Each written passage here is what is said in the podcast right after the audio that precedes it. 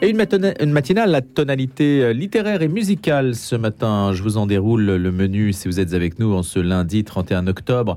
À partir de 7h30, Max Coisini sera avec nous, ancien président du Stade français, du groupe Énergie. Vous savez qu'il aime la musique, il aime le chant. Il avait sorti Credo en 2011, un premier CD, puis Les Chants de Marie, et il revient avec un troisième essai transformé. Ça s'appelle Les Chants de Jésus. On en parlera. On en écoutera aussi avec Max Coisini qui nous fera l'amitié de sa présence à partir de 7h30 jusqu'à 8h dans le Grand Témoin. Précédé de Stéphane Giocanti dans Un jour une histoire.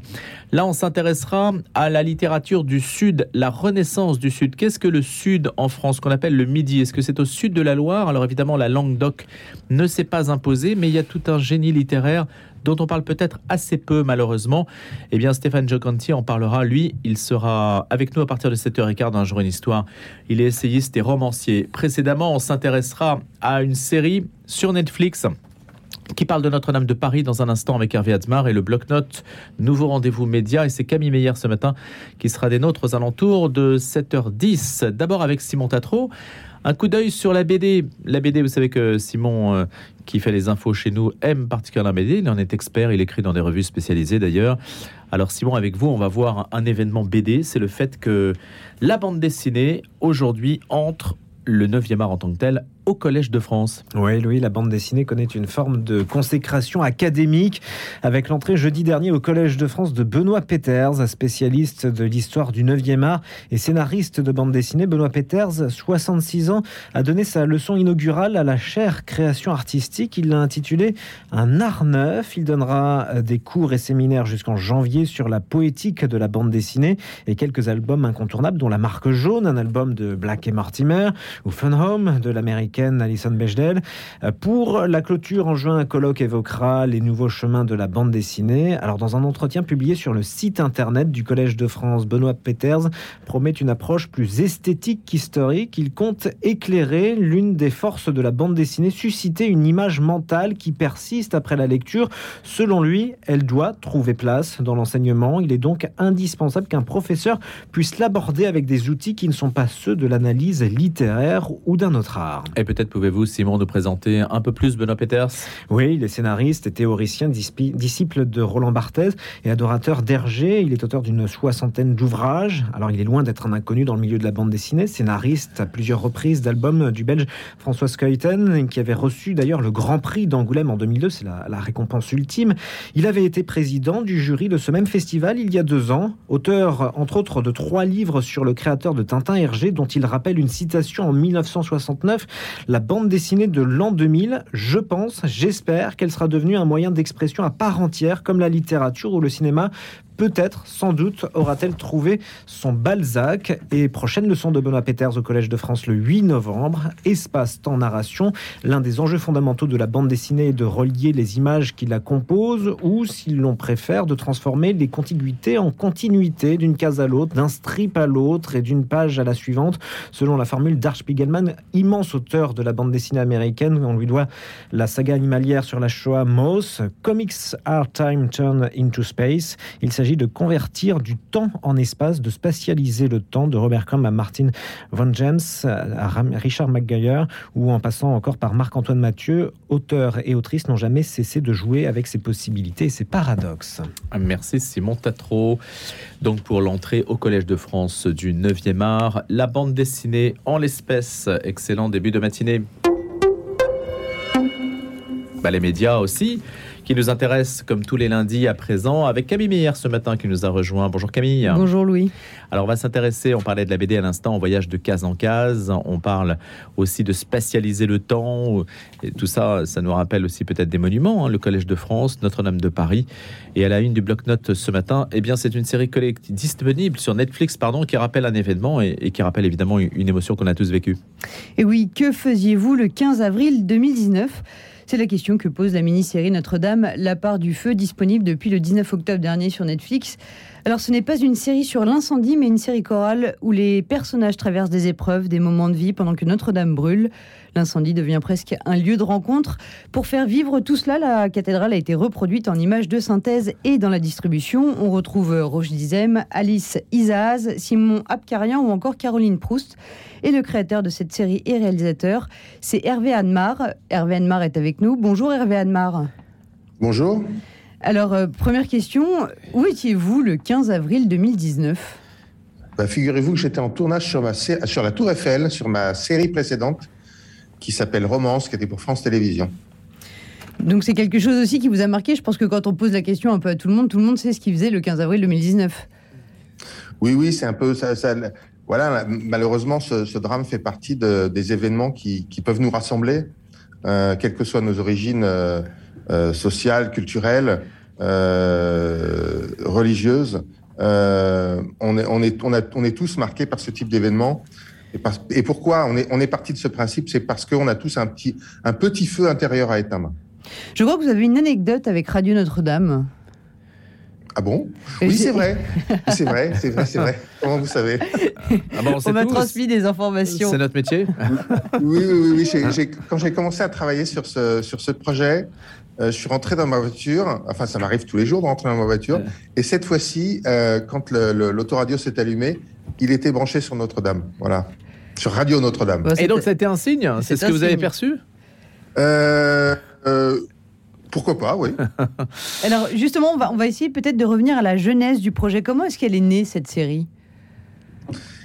Ben, Elle est née parce que ce qui m'a marqué, moi, cette nuit-là, c'est évidemment le, la cathédrale qui brûle, mais, mais pas seulement ça, c'est des dizaines de milliers de regards, tous très choqués, émus, dirigés vers la cathédrale. Pas seulement les regards qui étaient sur le parvis, mais les regards des gens dans la rue, les regards des gens qui regardaient la, télévision. Puis ensuite, le lendemain, j'ai vu des reportages et j'ai vu que c'était partout dans le monde. Donc des centaines, des millions de regards. Et encore une fois, qu'on soit, euh, euh, euh qu'on soit catholique ou pas catholique, qu'on soit croyant ou pas croyant, il y a plein, plein, plein, plein de gens, de, plein d'origines différentes, qui ont été touchés par cet événement. Et j'ai essayé, j'ai essayé de comprendre pourquoi, en fait. Pourquoi tout ce monde-là est touché par, par cet incendie-là. Mais quel a été votre parti pris, Hervé Atmar, pour cette série? Qu'est-ce qui la distingue euh, d'autres productions? C'est une série chorale, c'est-à-dire que euh, on suit plein de personnages, on suit les pompiers, mais pas seulement. Effectivement, on a on a reconstitué la cathédrale pas seulement en images de synthèse, mais aussi en studio. Et puis, mais on, suit d'autres personnages qui ne sont pas pompiers, mais tous ces personnages cette nuit-là, des hommes, des femmes, des enfants, euh, ont un, ce que je disais tout à l'heure, ont un feu intérieur à éteindre. Oui, on a l'impression d'ailleurs qu'ils veulent soigner leurs maux justement à travers ces flammes de Notre-Dame. Ça va être un lieu de rencontre, Notre-Dame. Oui, au fond, je pense que c'est une série sur le deuil. Euh, tous ces personnages ont un deuil à faire. Et cette nuit-là, ils vont devoir faire le deuil de quelque chose ou de quelqu'un. Peut-être pouvez-vous expliquer, de, Camille, je vous devance, mais euh, vous êtes passé assez rapidement sur l'aspect technique et sur la reconstitution de Notre-Dame, parce que quand on voit les images, la manière dont ça a été fait, euh, c'est quand même tout le, génie et la science aussi des, euh, des, des amateurs d'images 3D, des professionnels de la 3D qui s'est mis en œuvre aussi à la faveur de cette série. Oui, bien sûr. Ça, vous savez, en, tout, bon, c'est deux ans de travail hein, entre l'écriture, parce que j'écris et je réalise, euh, il y a 590 personnes qui ont travaillé sur cette série. Je ne parle pas des figurants, je parle des techniciens et, des comédiens. Donc c'est beaucoup, beaucoup, beaucoup de monde. beaucoup de savoir-faire, beaucoup d'intelligence euh, et beaucoup de talent. Vous avez quand même 560 euh, plans d'effets spéciaux qui ont été justement reconstitués pour, pour la série. Oui, oui, oui, oui, oui. Alors, et puis il y a des plans très, très, très complexes. Par exemple, je vous donne un, un court exemple. Euh, dans le premier épisode, quand on rentre dans Notre-Dame la première fois, évidemment, Notre-Dame telle qu'elle existait euh, avant 2019, euh, bah voilà, on n'y a plus accès. Et donc, il a fallu tout reconstituer dans les moindres détails, mais au, millimètre près, les statues, les, les, enfin, les piliers, tout, les chaises. Donc, tout a été refait en image de synthèse. Vous imaginez le travail. Et ça s'appelle Notre-Dame, donc la part du feu. Hervé Admar, c'est 6 fois 52 minutes. Et donc c'est sur Netflix, euh, Camille Meyer, on peut le oui, on peut le retrouver sur Netflix depuis le 19 octobre. Et voilà, c'est une, une, série. Alors je crois que vous avez bon, dit 52 40 minutes. Bah oui, on va, on va remercier Hervé Admar. Alors on va le rappeler. Hein. Vous êtes le réalisateur et créateur de la série. Voilà, c'est euh, à retrouver donc sur la plateforme de streaming Netflix. Une dernière question peut-être, est-ce qu'il y en aura d'autres? Est-ce que le, fait que vous soyez lancé sur cette aventure de Notre-Dame de Paris, est-ce que ça veut dire que d'autres monuments, d'autres événements feront l'objet de séries? Vous avez déjà un, projet? Non, moi, je, tous les deux ans, je change totalement d'univers. J'espère bien ne, pas faire brûler d'autres monuments Paris. voilà, c'est ce qu'on peut espérer en tout cas. Merci, Merci beaucoup, Hervé Anmar. À bientôt. Il y a aussi un feu qui brûle, mais ça n'a rien à voir. C'est le feu qui brûle dans l'âme des auteurs du Sud. Le Sud, on va en parler avec Stéphane Giocanti, essayiste, romancier, et qui publie La Renaissance du Sud aux éditions du Cerf. Alors le Sud en France, on peut se demander ce que c'est précisément, mais ça obéit quand même, si on vous dit Frédéric Mistral, par exemple, c'est une personnalité de la littérature qui évidemment s'impose à notre esprit, à notre connaissance. Mais peut-être qu'on sait moins que à une période euh, au tournant du 19e siècle, au milieu du 19e siècle, eh bien, il y a déjà eu une renaissance de cette littérature du Sud dont on va essayer de cerner un petit peu les contours et les objets. Bonjour Stéphane Giocanti. Bonjour. Merci d'avoir accepté notre invitation. Peut-être que voilà, votre micro est ouvert à présent. Alors, qu'est-ce que c'est que le Sud précisément que vous auscultez à travers cet ouvrage qui porte sur la moitié de notre patrimoine national, devrait-on dire? Bah, Le Sud est une euh, notion euh, nationale, effectivement. On a parlé du Midi seulement à partir du XVIIIe siècle, en réalité, et euh, le Sud est une notion qui, a, qui s'est imposée au cours du siècle suivant du siècle suivant, c'est-à-dire que la notion est apparue tardivement. Oui, euh, on oublie que la France est un composé. Euh, L'Auvergne est devenue française en 1213. la Provence est devenue française euh, en 1481. C'était une réunion de principal à principal, comme le disait le, traité. Et le roi de France était roi de France et n'avait d'autorité sur la Provence qu'en tant que comte de Provence. Donc ça veut dire que c'est une sorte de délégation? Qui reconnaissait une forme d'autonomie. Ah ben absolument, c'est-à-dire que c'était de principal à principal, c'est-à-dire que le roi avait l'obligation de respecter les, les, lois internes de la, de la Provence. Donc même intégré au royaume, il y avait une grande décentralisation, ce que l'on perdra ah, par la suite. C'est-à-dire que, alors après, ça c'est une notion euh, tardive, mais de toute façon, euh, la structure de, de l'État est, féodale. Euh, on est en pleine féodalité et les choses se font de manière très, très, très progressive et surtout, l'État monarchique n'intervient pas, euh, elle n'en a pas les moyens sur, euh, sur les langues.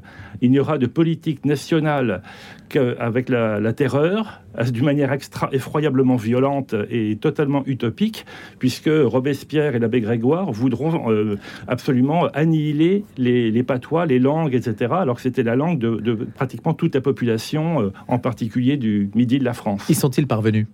Ah non, pas du tout. Euh, Robespierre a été euh, heureusement guillotiné juste avant, mais de toute façon, il, n'aurait jamais eu les moyens de, sa politique. Mais il faut, il faut voir que euh, cette rage, cette haine profonde à l'égard des langues et des patois a marqué l'inconscient français d'une manière extrêmement forte, puisqu'encore aujourd'hui, la France est glottophobe, euh, les hommes de télévision et de radio ne peuvent pas être euh, euh, embauchés, vous le savez, s'ils ont un accent. Sauf pour le rugby et la météo. Voilà, c'est ça. justement, on aura Max Guazzini qui va venir dans un instant et qui est, qui est un, amateur de rugby, et il le sait. Voilà. Donc malheureusement, euh, il y a encore aujourd'hui un certain nombre de ben, beaucoup de méconnaissances et, une, d'incompréhension par rapport à cette réalité linguistique qui est complexe, comme elle l'est en Italie, euh, en Espagne. Et vous voyez, un pays comme le Japon est couvert de, de, patois et de dialectes. Ça, c'est une chose qu'on ne sait pas, mais les Japonais, euh, à part ceux de Tokyo, évidemment, parlent assez couramment. À Osaka, par exemple, le Osaka Kaben est très répandu. Dans le, dans le nord du Japon, euh, si, si, vous demandez à quelqu'un de Tokyo de parler avec euh, quelqu'un d'Akita, il ne comprendra rien. Donc cette réalité Akita où la Vierge est apparue. Pardon Akita où la Vierge est oui, apparue. c'est ça. Donc euh, il, est bon de, méditer sur les exemples étrangers. Mais Stéphane Giocanti, quand vous parlez de la Renaissance du Sud, ça renvoie à un mouvement particulier, un mouvement littéraire, un mouvement politique? À quel mouvement ça renvoie? D'abord, il y a le, grand siècle, les grands siècles des troubadours, c'est le 12e, 13e siècle, c'est le sommet de la poésie au niveau européen. Et ensuite, on, continue d'écrire dans, dans les pays on, continue à écrire en, en gascon, en provençal, en, limousin, etc. mais la qualité littéraire s'affaisse un petit peu. Et puis, il y a ce mouvement de renaissance dont Frédéric Mistral et Joseph Roumani sont les initiateurs, et c'est-à-dire qu'ils vont réveiller la langue provençale et ensuite les autres langues d'oc, c'est-à-dire que par exemple Mickey ou des Camélates va, réveiller en quelque sorte le, béarnais avec Simon Palay qui va produire un dictionnaire du gascon absolument prodigieux. Euh, pareil pour le Languedoc, pareil pour l'Auvergne, et si bien que c'est une renaissance littéraire du Sud qui comporte effectivement euh, une, vision politique, mais alors très large, euh, et puis un peu molle, il faut bien le dire, c'est-à-dire que c'est pas du tout précis, et Mistral aimait la France, il était attaché à la France, mais il voulait récupérer en quelque sorte, redonner à la Provence une certaine autonomie. Ce n'est pas le Sud contre la France ce n'est pas le Sud contre la France. Ça, ça va apparaître avec le mouvement occitaniste, surtout à partir de 1945, où l'occitanisme est un mouvement nationaliste et que l'on peut même dire jacobin, qui cherche à unifier de manière aberrante sur le plan linguistique euh, les, langues ou dialectes du Midi, avec une vision euh, totalement nationaliste, avec pour, pour objectif de, effectivement même de se séparer de la France pour les plus extrêmes d'entre eux. C'est vraiment un marqueur, le côté anti-français est un marqueur de l'occitanisme. Aujourd'hui, ça vous paraît une euh, richesse, évidemment, la pluralité des langues? Ah, c'est extraordinaire. il faut lire, effectivement, cette littérature, pas seulement Mistral et Roumanie, il y en a bien d'autres, et des, auteurs très très modernes, et, euh, comme Max-Philippe de Lavouet pour la Provence, ou Bernard Mancier pour euh, le Gascon. Euh, et il y a des choses qui ne peuvent pas être dites en français. Et Par exemple qui peuvent être dites en, en, béarnais ou en, en, en provençal. Bah, par exemple, dans Mireille, à un moment, Mistral parle de l'homme et alou Bah, l'homme à loup bâti, c'est intraduisible. Il faudrait dire l'homme transformé en loup. Mais si on dit ça, on perd la, la dynamique, enfin l'efficacité concrète de cet adjectif qui est aussi une musicalité. Et la musicalité, Mireille, par exemple, qui date de 1859, comporte 14 000 mots, alors que la plupart des ouvrages en langue française n'en comportent que 4 000. Donc c'est une langue euh, extraordinaire, j'allais dire très, très fruitée, très très belle. Et euh, j'ai découvert un peu tardivement la, la, richesse, la, la, grandeur du, du gascon, euh, du béarnais. Ça, ça, vaut la peine de. Alors c'est très difficile d'y entrer parce que c'est une langue vraiment à part et très différente du provençal les Provençaux, les Gascons ne se comprennent pas. Voyez, Et les Basques? Euh, bah non plus. Alors en plus, le basque n'est pas une langue d'oc. Mais oui. Alors vous, vous l'intégrez ou pas au sud? Euh, Oui, géographiquement, mais pas d'un point de vue linguistique. Hmm. Stéphane Giocanti, comment faire pour que ceux du Nord qui parlent français et qui l'écrivent peut-être mal, parce qu'aujourd'hui la maîtrise du français laisse vraiment à désirer, comment faire pour qu'ils s'initient aux langues du Sud?